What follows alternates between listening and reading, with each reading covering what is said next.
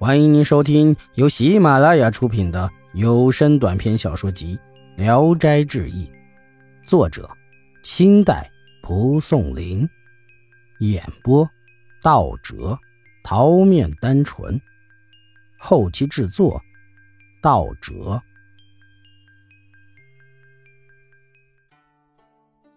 到了故里，远远的看到了自家的房子，好像隔世一样。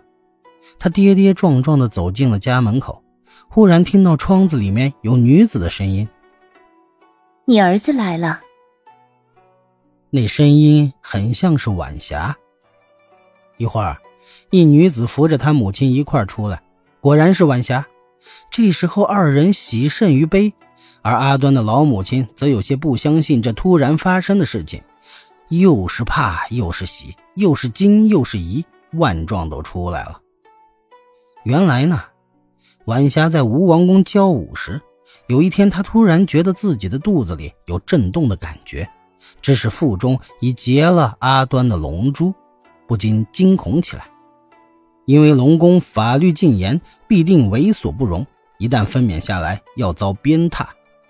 又一时不能与阿端相见，无依无靠，晚霞思来想去，实在没有办法，只能想到了死。于是趁人不备时，晚霞便将自己投入了乌江。晚霞跳入水中后沉不下去，而是身体不由自主地被江水托起，随水逐荡。此时正好有一艘客船经过此地，将晚霞救起。那船上的人问晚霞的来由：“你叫什么名字？家住何方啊？”而晚霞害怕人们将她送往妓院。于是，就像刚刚那些死里逃生的人一样，神志不清的想了一会儿，说：“小女子夫婿姓蒋，家在镇江。”于是，那客船上的好心人便代为出资，租了一叶扁舟，主扫工将晚霞送归故里镇江。一开始看到晚霞，听其所述，那蒋家妈妈怀疑这女孩脑子有问题。所说的都是些胡言乱语，但晚霞坚持认为这一切都是真的，并一再把她与阿端相遇、相识、相爱的经历详细说给蒋妈妈听，蒋妈妈也就不太怀疑了。这蒋妈妈看到晚霞相貌美丽端庄，体态婀娜多姿，人品婉妙幽踏，也就喜欢起来。但是蒋妈妈心里还是认为。晚霞年纪太小，是不会长久为他儿子守寡的。晚霞走进屋内，只见这蒋家空徒四壁，一贫如洗，于是便脱下了他身上所有珍贵的事物，拿到街上卖了数万元钱，并把这些钱全部给了蒋妈妈。从这件事上，蒋妈妈觉得晚霞已是下定决心要做蒋家的人了，便更喜欢起了晚霞姑娘。但是，蒋妈妈又想，自己的儿子都已经坠江而死，这一事实众乡亲们也都知道。万一晚霞分娩，人们要说她在儿子死了的这件事上说谎，所以蒋妈妈就问起晚霞，到时候该如何应答人们的疑问。而晚霞却说：“妈妈只要知道得了一个真的孙子就行，没有必要让人们都知道吗？”听了晚霞的一番劝解，蒋妈妈也就释然起来。现在阿端又回到了家中，晚霞和蒋妈妈当然都高兴万分，喜极而泣。蒋妈妈不免怀疑起阿端是否真的是已经亡故的这事儿，于是就在暗地里请人挖掘起了自己儿子的棺材，只见里面确实存有骸骨，所以蒋妈妈便责问阿端。这是怎么回事？阿端知道事情的原委后，也就爽然悟出了道理，自己实际上真的是个鬼。这样，阿端不免害怕其晚霞会厌恶于他，离他而去，故让其母亲替他保密此事。蒋妈妈当然是同意的了。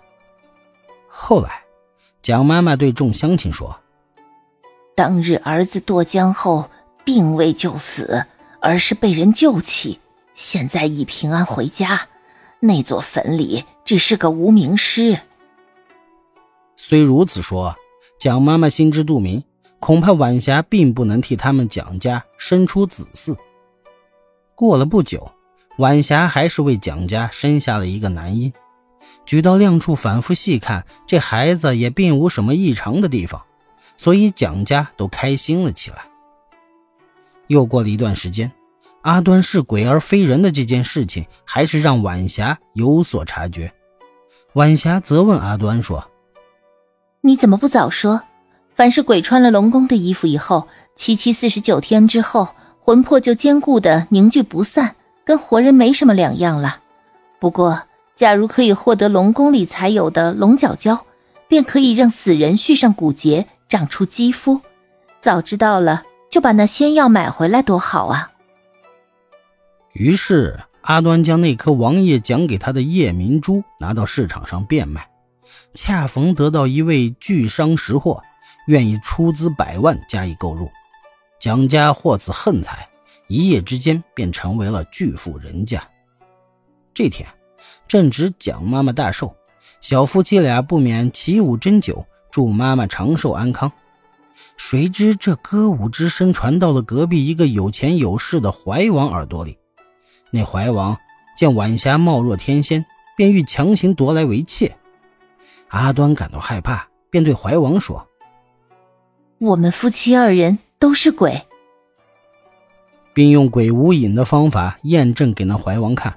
怀王呢？也就信以为真了，但是那怀王并不死心，还是要将晚霞捉进宫里，让她在另外的一处宫殿里教习小姐丫鬟们舞技。晚霞万般无奈，只得先以龟尿把自己的容貌毁掉，然后才出去见了怀王。